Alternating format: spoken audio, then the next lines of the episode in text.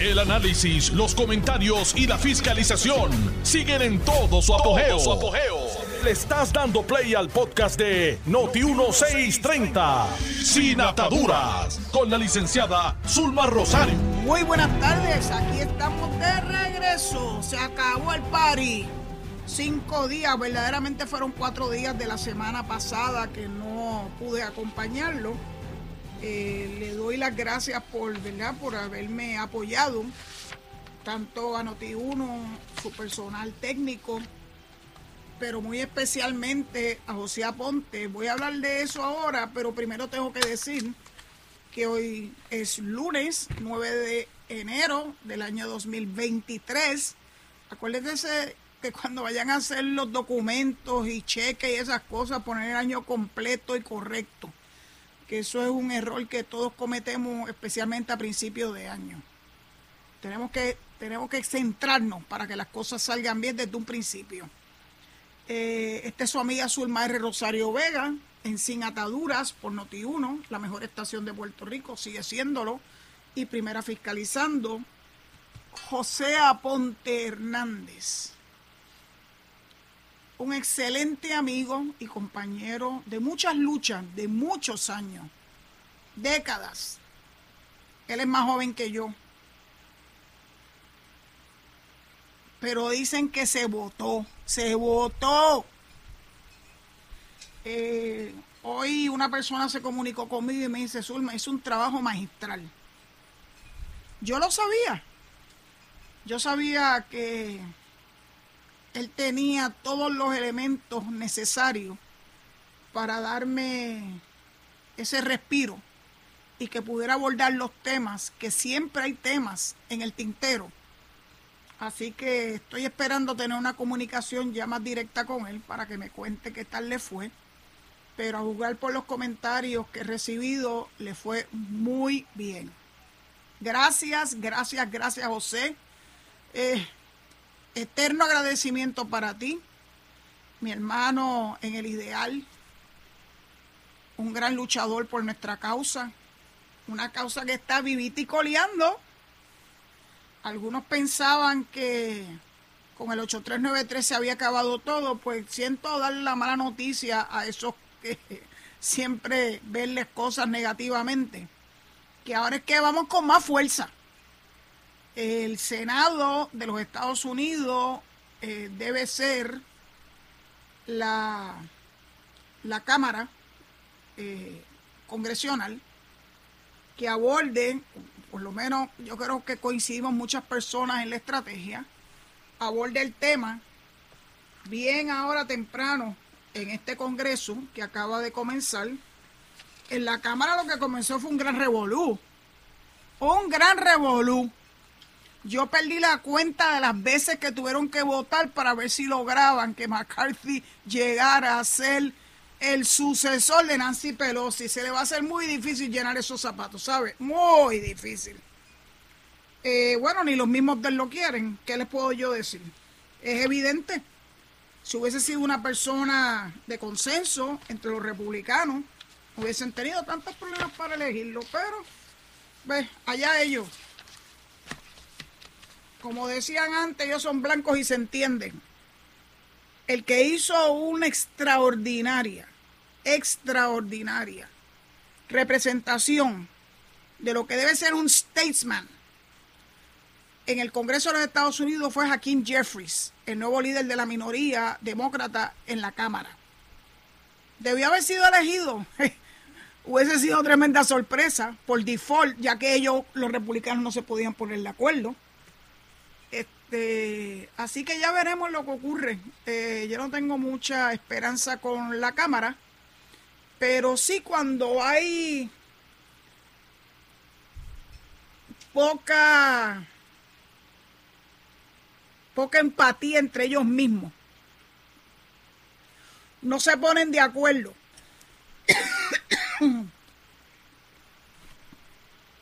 Otra vez la figura de Trump perdónenme, tuvo que intervenir para lograr que el McCarthy este consiguiera unos votos prácticamente rogados. Esa gente tiene serios problemas. Ustedes se enteraron del, del portento que fueron, fue elegido por primera vez de nombre George Santos, que es un fraude en dos patas. No pudieron eliminarlo a tiempo, porque si no, la pírrica, pírriquísima diferencia en votos republicanos en la Cámara se hubiese venido al piso. Entonces, para eso tuvieron que aceptar que un fraude que decía que era hijo o nietos de, de judíos, resultó que no era cierto, que había sido un gran, que tenía unos estudios extraordinarios, las entidades universitarias desmintieron eh, los supuestos. Este, diplomas de los que él se hacía alarde. Los empleadores en Wall Street dijeron, no, no lo conozco. ¿Quién es ese? Who's? Una persona con ese pedigrí ha llegado a ser, fue juramentado, luego de la de, de revolú este de McCarthy, pudieron finalmente juramentar todos los miembros de la Cámara de Representantes Federal y entre ellos George Santos. Miren para allá, ¿qué podemos esperar de esa Cámara de Representantes de los Estados Unidos? Muy mal, mal comienzo. Precisamente la juramentación y la, última votación fue el día 6 de enero el día en que se cumplieron dos años de la insurrección, precisamente liderada por los republicanos, por las personas de la extrema derecha, por los Proud Boys, todo bajo la dirección orquestral de Donald Trump. Pero interesantemente, una de las personas que fue referida por el comité que evaluó y estudió esa insurrección es, adivinen quién, McCarthy, my goodness. Don't they have it all together? Es como. Es como si estuviéramos viviendo en una dimensión alterna. Qué triste cuando nuestra nación, con una historia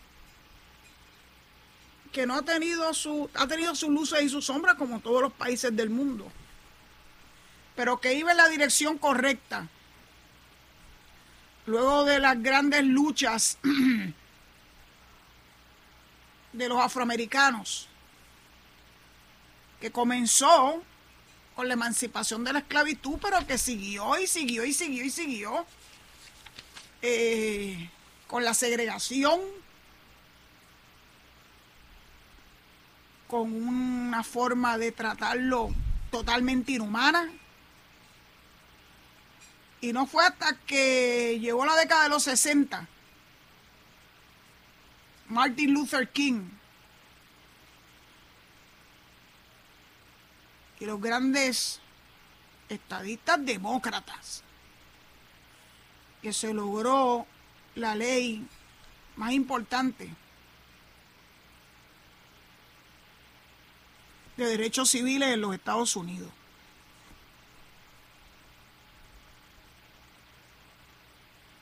Ustedes dirán que viene más demócrata que nunca. Pues claro, si después que uno tiene la oportunidad de ver en vivo y a todo color los más recientes acontecimientos, nos vamos a retrotraer a hace dos años, no nos vamos a retrotraer a las elecciones del 2020, no nos vamos a retrotraer a todo ese grupo de fanáticos que insistían en que habían ganado las elecciones sin haberla ganado. No ganó no solamente el colegio electoral, no ganaron las elecciones populares tampoco. O sea, no tenían tela para dónde cortar, solo la mentira, la falsedad.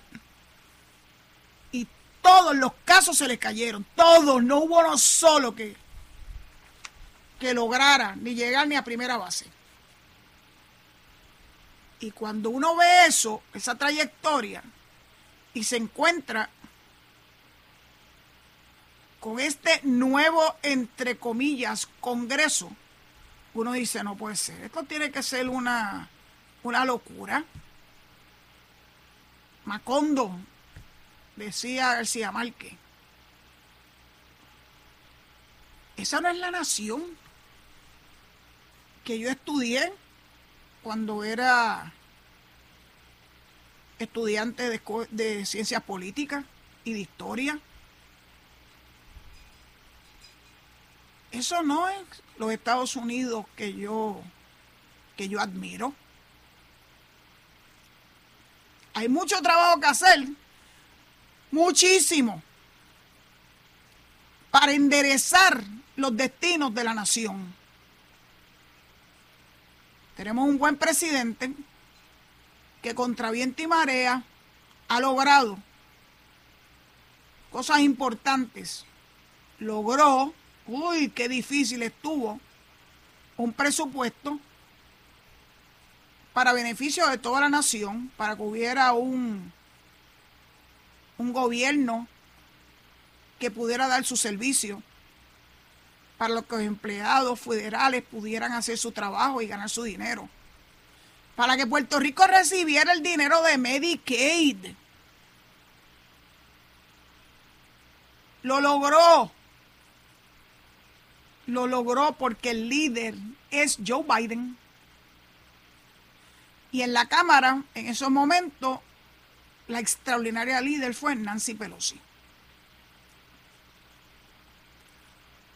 cambiaron los tiempos. Gracias a Dios que no se dio la ola ellos esperaban. Y ahora lo que tienen es una debacle en la Cámara. Perdieron el Senado. Y por ende, el Senado debe ser el punto de referencia, el punto de partida en, en esta nueva etapa de nuestra lucha por la igualdad. El plan está establecido. El Puerto Rico Status Act está. Fue un proyecto que logró un gran consenso, aunque algunos se nieguen a aceptarlo. Lo que logró Jennifer junto con Nidia Velázquez es histórico. Yo sé que todavía hay gente que están en el proceso de asimilarlo, especialmente los apicolonials que detumbaron el ELA finalmente de un golpe y porrazo en el Congreso de los Estados Unidos. No hay vuelta atrás, no hay vuelta atrás.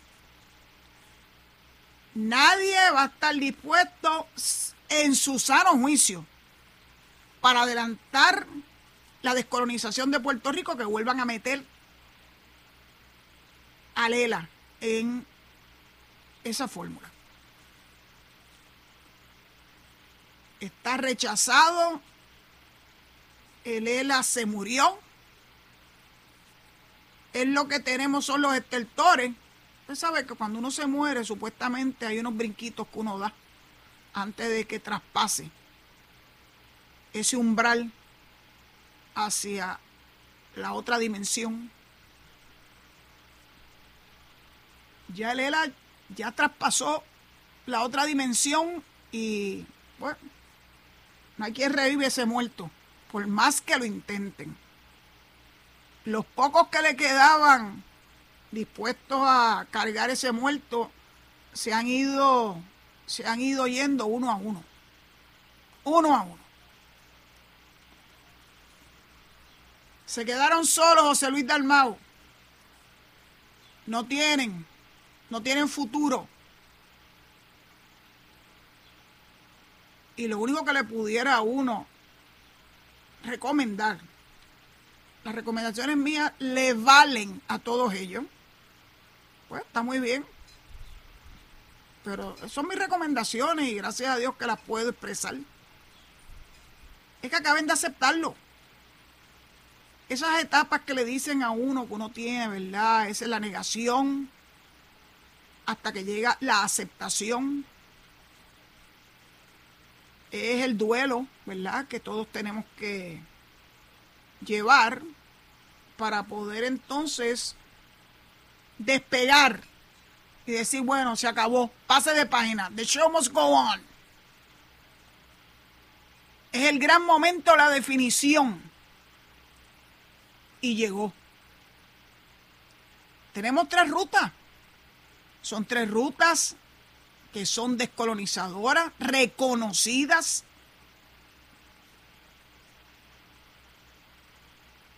Hasta las entidades internacionales. Porque aquí hay dos o tres que le encanta meter a, a, a, a la ONU y a otras entidades internacionales en esto, que es un asunto plenamente doméstico entre Estados Unidos y Puerto Rico. Sus tres millones de ciudadanos americanos.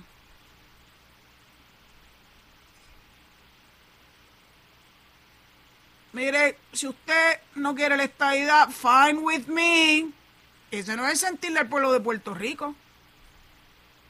Ha sido consistente el pueblo de Puerto Rico en darle el apoyo a la estadidad y sabemos que cuando llegue ese famoso momento de la suprema definición, sin duda alguna, la inmensa mayoría de Puerto Rico le va a dar su apoyo incondicional a la estadidad para Puerto Rico. Pero también tiene la independencia el problema es que yo oigo muy poco al Partido Independentista y a los movimientos independentistas reconocer que lo que aparece en el proyecto HR 8393 como definición de la independencia es aceptable. Bendito si le dieron más de lo que se merecen. Le dieron la transición y hasta una chinchín de, de ciudadanía. Porque de momento la ciudadanía americana es buena, importante y necesaria para todo el mundo, incluyendo los independentistas y a los libre asociacionistas. Pero ¿y por qué ese apego tan grande a la ciudadanía americana? Miren, si usted quiere ciudadanía americana, la de a verdura, la que no te quita a nadie, es la de la estadidad. Todo lo demás son compromisos, condiciones, eh, palabras empeñadas que se las lleve el viento igualmente, porque las dos opciones que no son la estadidad, la otra parte, particularmente la libre asociación, una de las partes puede retirarse del, del acuerdo. ¿Qué garantías te están dando? Para el que quiere verdaderamente la libertad de Puerto Rico, no debieran estar mezclando asuntos que no son propios de un país independiente. Mira, sean independientes de verdad. Eso no quiere decir que sean enemigos de nadie, pero demuestren su valor, demuestren su babilla. Pero yo no los oigo defendiendo nada. Los oigo muy, muy, muy timoratos no deja de sorprenderme. Yo creo que no creían que ese momento iba a llegar. Han vivido décadas con el violín en la mano, haciéndonos cantos de sirena, con gran acompañamiento. Y mientras era todo, ¿verdad? Algo superfluo, una quimera, un sueño, con eso ellos se, satisfacían. Pero ahora que hay algo en blanco y negro sobre lo que se puede comenzar un proceso de educación. Ahora sí, Juan Dalmao, este es el gran momento. Vete a las escuelas con el proyecto HR 8393 y aplicar a los estudiantes lo que quiere decir la independencia conforme concebida de forma bipartita por el Congreso de Estados Unidos, que a quien le guste o no le guste, desde 1898 es el que manda aquí. A mí personalmente no me gusta, por eso es que eh, aspiro a un Puerto Rico que sea verdaderamente soberano y la soberanía la tienen en la estadidad. Los estados, los 50 estados actuales son 50 estados soberanos. Bueno, hasta el punto de que dicen que en California están como medio rebelditos. Yo dudo que nos tiremos otro, otra guerra civil. Pero la verdad es que con lo que los acontecimientos en nuestra nación, nada se puede descartar. Y que finalmente se dé un cisma que ninguno de nosotros esperamos que ocurra. Por el bien de nuestra nación y por el bien de Puerto Rico, evidentemente. Pero no podemos vivir en babia. Yo necesito que ustedes estén atentos a lo que ocurre allá con los powers that be.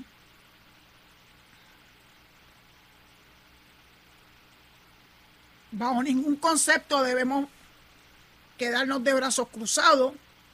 Tenemos que estar muy activos. La delegación congresional que elegimos, salvo ustedes saben quién, sé que va a estar muy, muy activa desde ahora, desde el saque en el Senado de los Estados Unidos.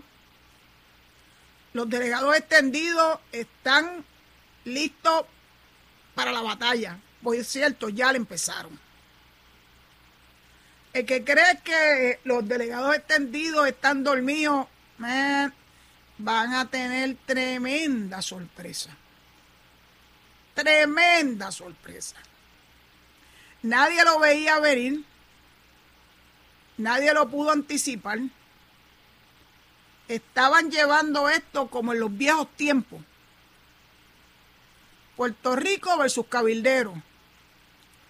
Esos cabilderos que le paga el Partido Popular a billetazo limpio dejaron de ser importantes. Están ahí jorobando. No crean que uno piensa que ya se liquidaron. No. ¿Para dónde van a ir? ¿A la, a la Cámara? A ese revolú que tienen entre cuero y carne. Ay, bendito. Van a perder su tiempo. They haven't their act together for a long time. Los cabilderos de pagos por el Partido Popular están a punto de desaparecer del mapa porque they did not deliver. Nos costaron muchos millones, pero no lograron ponerle el pie encima al proyecto en la Cámara. Ahora nos dirigimos al Senado. Y lo van a intentar. Y dinero del pueblo de Puerto Rico se va a utilizar en contra del sentir mayoritario de nuestro pueblo. Pero ya nosotros estamos listos, preparados para esta batalla. Es una batalla menos complicada porque tenemos un documento sobre el cual se puede construir. Yo no tengo la menor duda de esto. Todos tenemos que poner de nuestra parte para eso, definitivamente. Tenemos que estar pendientes del liderato del Partido No Progresista. Que se sacudan. Que se involucren. Que lo demuestren. Porque créanme, ya yo lo he dicho varias veces, pero se los voy a cumplir como se lo he prometido. Los voy a tirar al medio. Ya se acabó el tiempo de estar feliz y contento haciendo nada. Vamos a exigirle cuentas. Y bueno, con eso comenzaré después que entregue el micrófono para la pausa de las y media rogándole que regresen a la sintonía en este programa una vez eso ocurra. Muchas gracias. Estás escuchando el podcast de Sin Atadura. Sin Atadura. Con la licenciada Zulma Rosario. Por Noti1630. Noti Estoy aquí atendiendo, ¿verdad? Algunos mensajes que he ido recibiendo. Agradezco mucho eh, esos mensajes de ustedes de bienvenida, de solidaridad. Eh, De verdad que yo soy una persona privilegiada. Muy privilegiada. Y eso se lo agradezco en primera instancia a Dios. Los privilegios comenzaron desde el nacimiento, por haber venido a un hogar, un hogar que no tenía todas sus necesidades cubiertas económicas, pero sí todas las que tuvieran que ver con el gran amor y el apoyo intrafamiliar, con el buen ejemplo de valores, con una educación de excelencia y con unas experiencias que no cambio por nada en el mundo.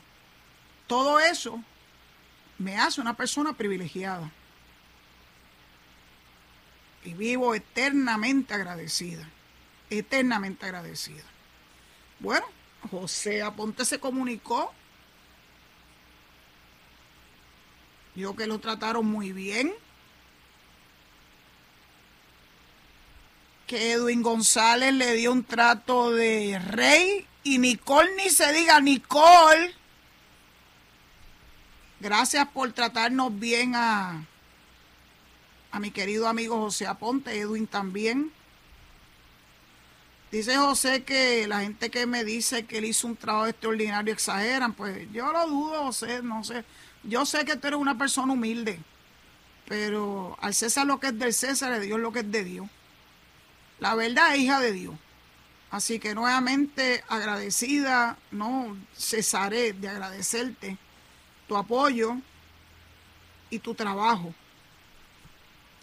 Tenemos mucho trabajo que hacer. De hecho, la sociedad civil estadista eh, me recuerda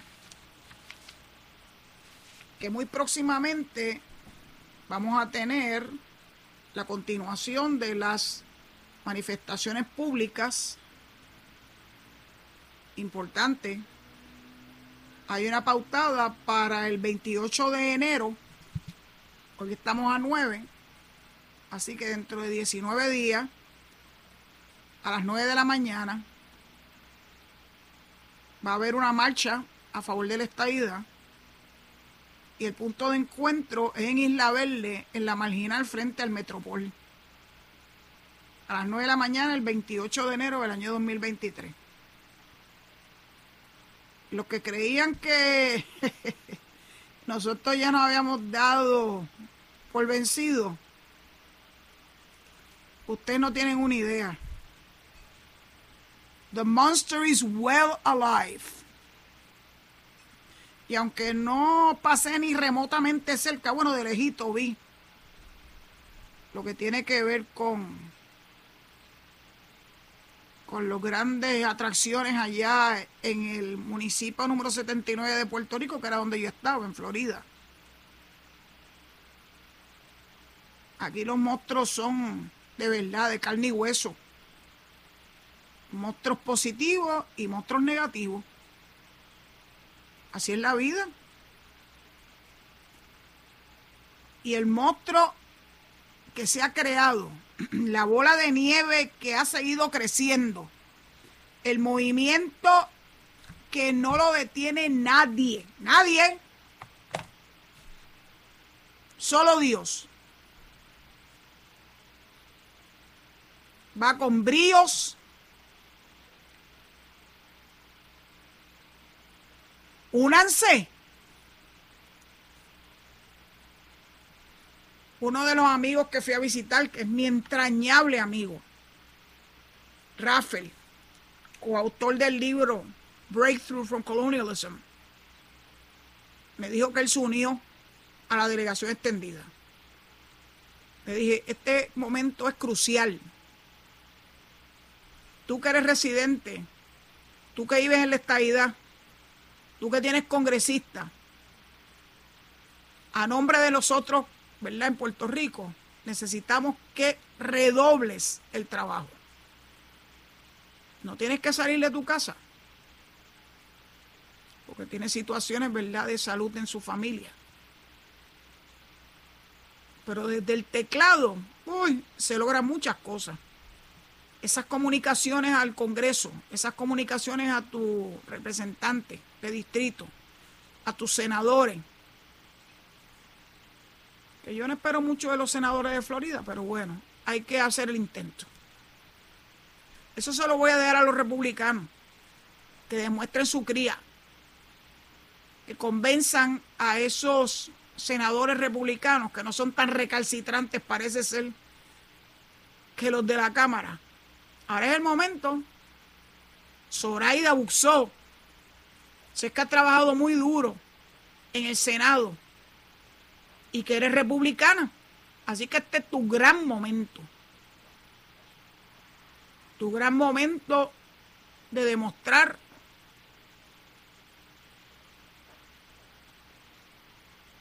esa tenacidad, esa inteligencia que te distingue, estableciendo más apoyo del que ha obtenido, del que ha obtenido hasta ahora.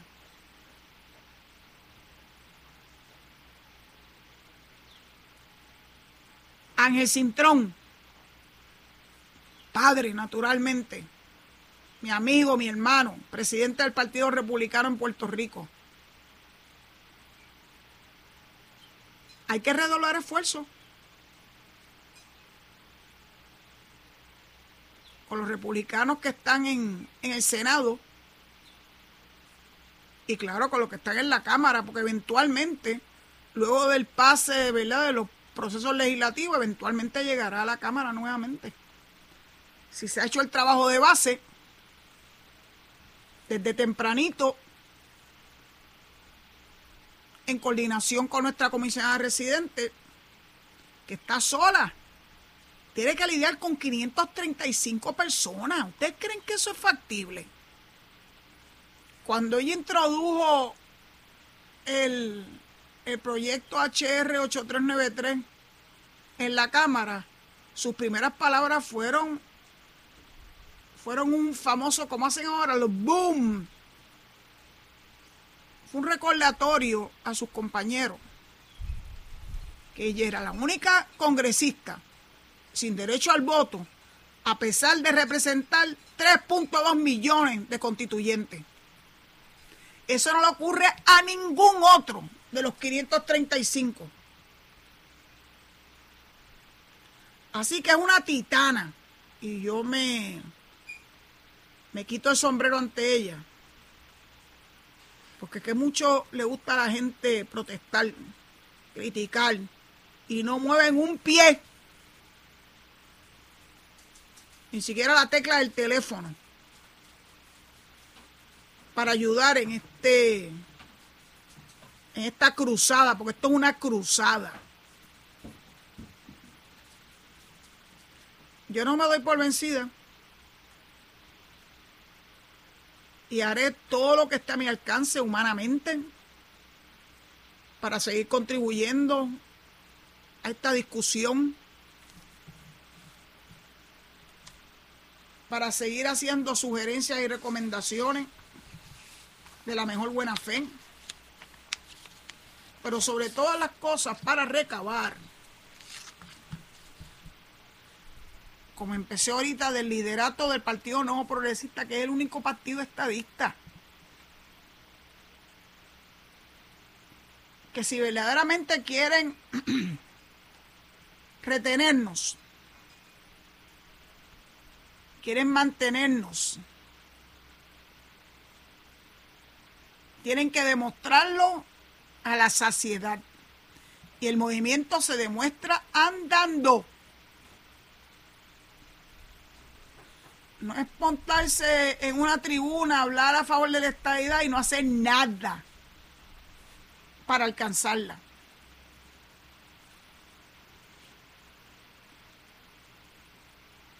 We are watching you.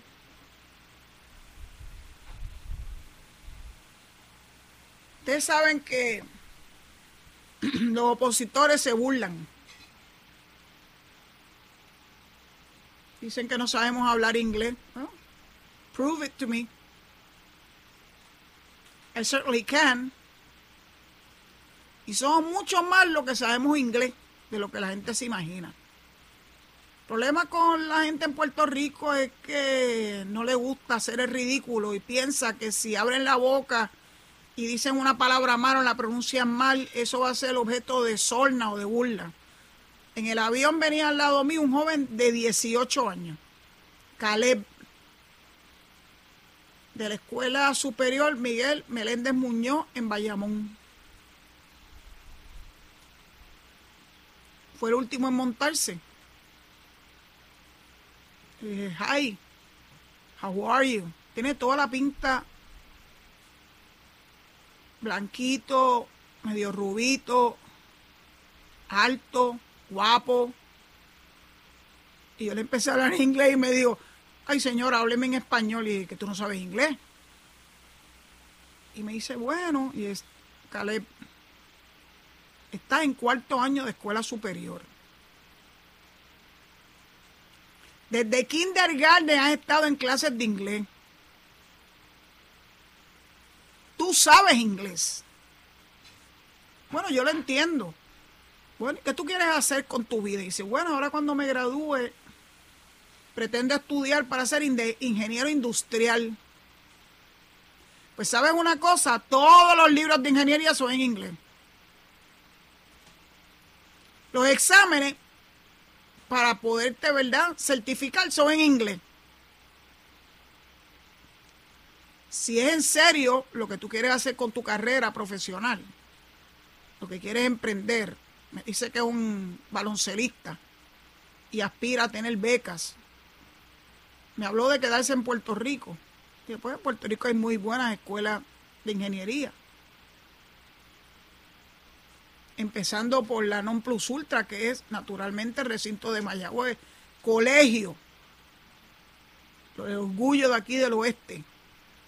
Pero todas las demás tienen ya facultades de ingeniería, todas. Así que puede aspirar a tener una beca por sus destrezas en el campo del baloncesto y a la misma vez estudiar en la escuela que él quiera, pero tiene que perderle el miedo a hablar en inglés. No le va a quedarle otra. Era tímido porque no me conocía, naturalmente. Pero me quedé con la esperanza de que Caleb entienda que su futuro está íntimamente relacionado a que él tenga un buen dominio de los dos idiomas, español e inglés. A mí eso me abrió muchísimas puertas. Ustedes se preguntarán por qué el libro Breakthrough from Colonialism se escribe en inglés, los dos volúmenes. Porque cuando se concibió, a mi entender correctamente, el objetivo era impactar al Congreso de los Estados Unidos, a los 535 miembros de Cámara y Senado Federal. En el año 97, 12 años después de su publicación, un grupo de puertorriqueños nos dirigimos con cajas y cajas y cajas y cajas al Congreso. Y fuimos oficina por oficina, entregando copias de la obra. Algunos congresistas nos recibieron, algunos estaban impresionados. La inmensa mayoría de los congresistas no conocen ni siquiera, salvo las 13 colonias iniciales, cuál fue el proceso de las 37 entidades para poder lograr su entrada y su admisión a la nación de naciones. Lo dan por hecho. Y cuando venían con algún argumento y le íbamos al capítulo de su libro y le enseñamos algunos de los, ¿verdad? De los temas destacados, se quedaban anonadados. Así que todo esto sigue siendo un proyecto de educación. Educación allá y educación acá. Por eso es que no nos vamos a dar por vencidos. La ruta está ahí. No hay que inventar la rueda. Lo que hay que hacer es enfocarse y sobre todas las cosas demostrar de qué material estamos hechos.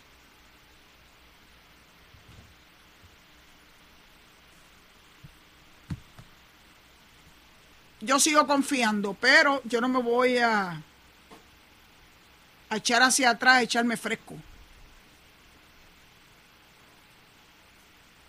Haré lo que desde este espacio, que por cierto, si Dios me lo permite, cumplo dos años el juez de esta semana.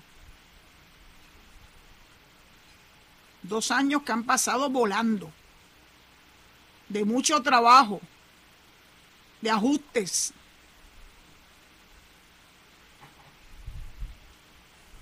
Pero siempre agradecida que se me hayan permitido ser yo.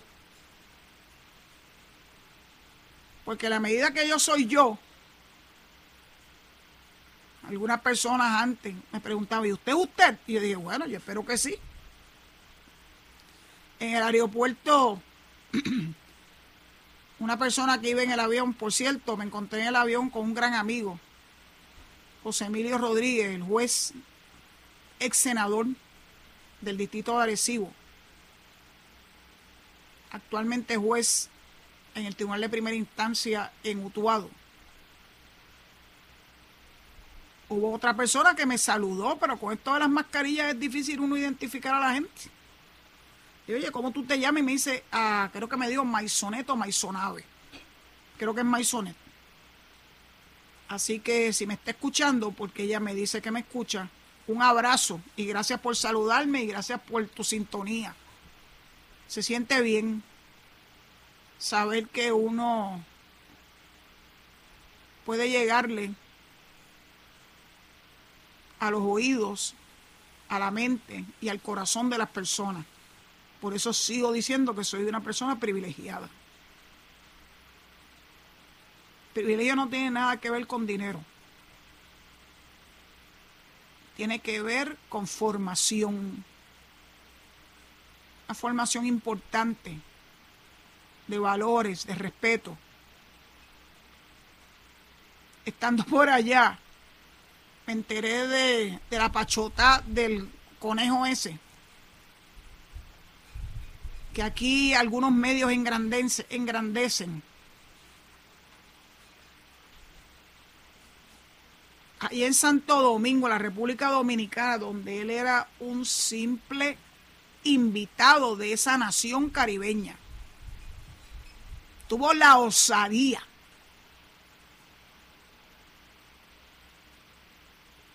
de arrebatarle un teléfono celular, que para un ser humano el celular es, para bien o para mal, es casi una extensión de uno. Y con un desparpajo de solamente una persona que se cree que es grande, se lo quitó y lo tiró a un cuerpo de agua.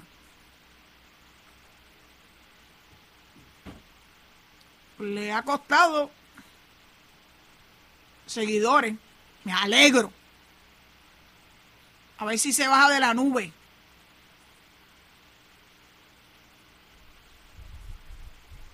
El respeto siempre, siempre tiene que demostrarse con acciones.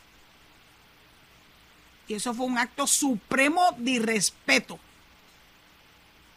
Bravucón. Esas cosas se pagan. Dicen que la joven está afectada porque es un ídolo que se le desboronó frente a sus ojos. Pues, pero tienen que ocurrir esos hechos para que la gente despierte del letargo. Son ídolos de barro que tienen un tiempo definido que amase toda la fortuna que va a amasar. Porque su tiempo está establecido. Y detrás vendrán otros. Una verdadera lástima que gente con verdadero talento no hubiese tenido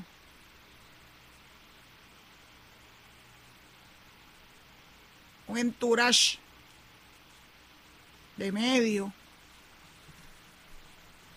y de personas que saben cómo manejar esos recursos hoy en día. Una lástima que gente verdaderamente talentosa no haya tenido eso.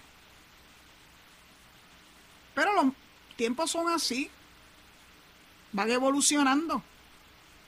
Pero ese conejo va en plena decadencia.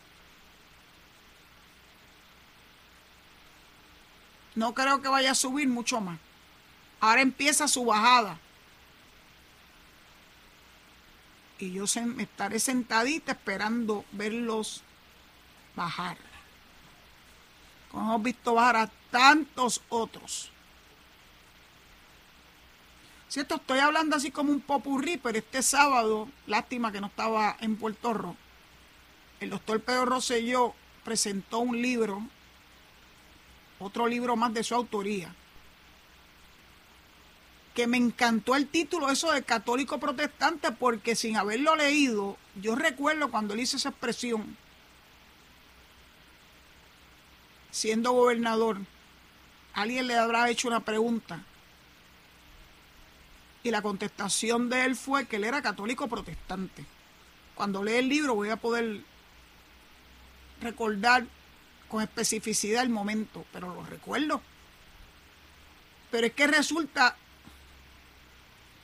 que como de costumbre tenemos tanto en común el doctor Pedro Rosselló y yo. Ustedes saben que yo en este medio he dicho una y otra y otra vez que la Iglesia Católica el liderato de la Iglesia Católica está desenfocado, no me representa, no me inspira. Sabemos que hay, gracias a Dios, extraordinarios ejemplos a seguir, como Padre Willy Peña,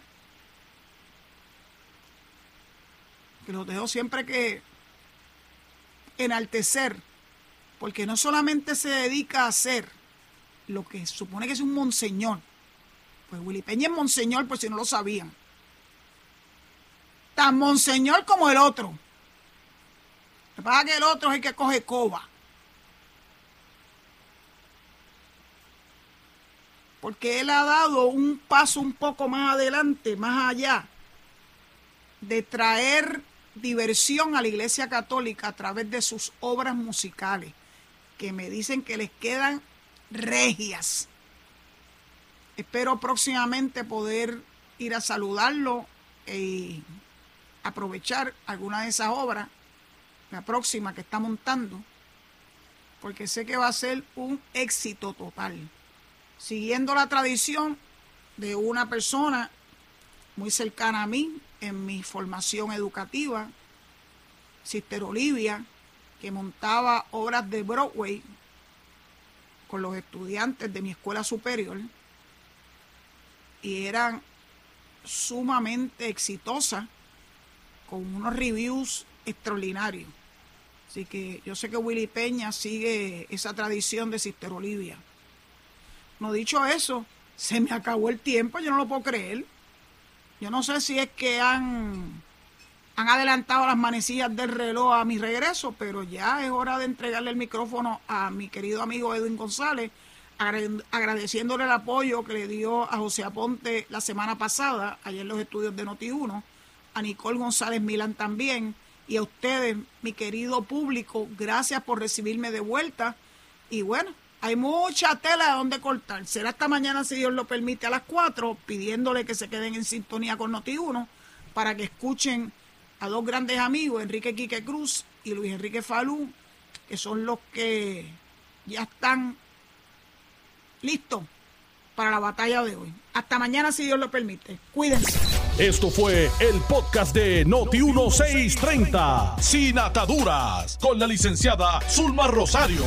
Dale play a tu podcast favorito a través de Apple Podcasts, Spotify, Google Podcasts, Stitcher y notiuno.com.